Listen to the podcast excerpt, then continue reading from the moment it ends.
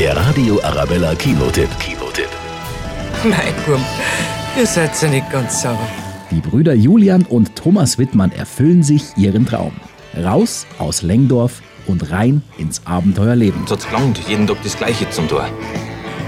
Ja, bevor es uns wieder irgendwann aussehen kann, unsere Lederhosen angezogen, sind wir mit unseren Mopeds einfach abgehauen.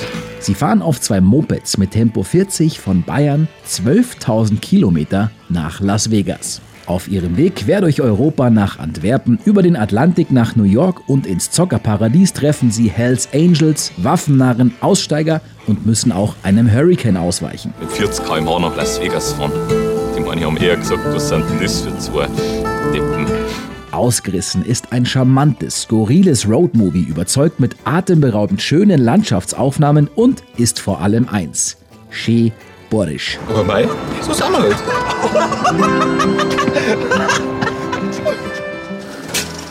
Der Radio Arabella Kinotipp.